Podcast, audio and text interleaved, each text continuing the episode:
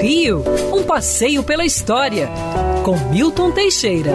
Amigo ouvinte, no dia 13 de janeiro de 1906, nascia no Recife Pascoal Carlos Magno, hoje um nome desconhecido da maioria dos brasileiros. Mas este homem foi um dos maiores incentivadores do teatro no Brasil. Pascoal Carlos Magno, na verdade, foi diplomata, embaixador, viajou pelo mundo, mas nunca esqueceu sua própria terra.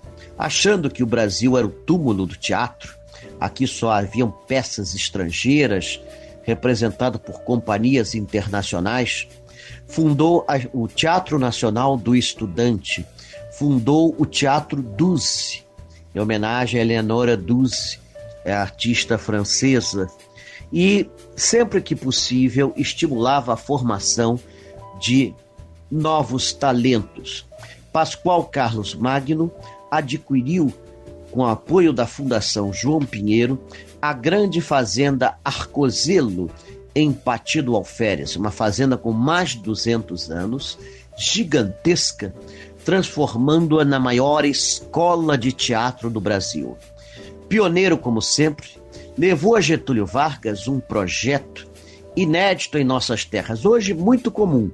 Na época não existia isso. Que empresas privadas patrocinassem o Teatro Nacional.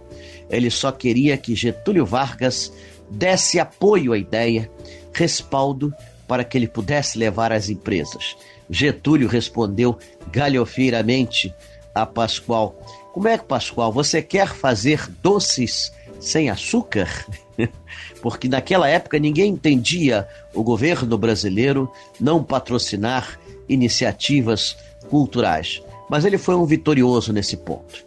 Com a ditadura militar de 64, infelizmente seus projetos aos poucos foram sendo gorados. A escola de teatro de Arcozelo sobreviveu muitos anos, mas já no final da vida, Pascoal disse que estava tão desesperado que preferia atacar fogo em tudo. Felizmente não chegou a fazer isso. Ao falecer nos anos 70, deixou um legado imorredouro. Hoje a Fazenda Arcozelo é museu e monumento da cidade de Patido Alferes. Quer ouvir essa coluna novamente?